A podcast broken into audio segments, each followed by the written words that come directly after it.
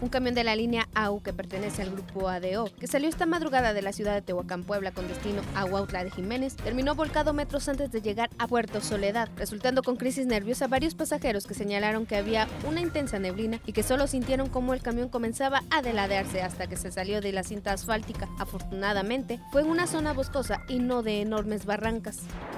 Un tráiler que perdió control terminó volcado fuera de la cinta asfáltica de la carretera Cuauhnopalan, Oaxaca, esta mañana, kilómetros antes de llegar a la falla geológica. Fue ahí donde elementos de rescate acudieron encontrando al chofer fuera de la unidad, señalando que fue una maniobra mal realizada lo que provocó que perdiera el control. La caja seca que transportaba quedó destrozada y la Policía Federal evitó actos de rapiña.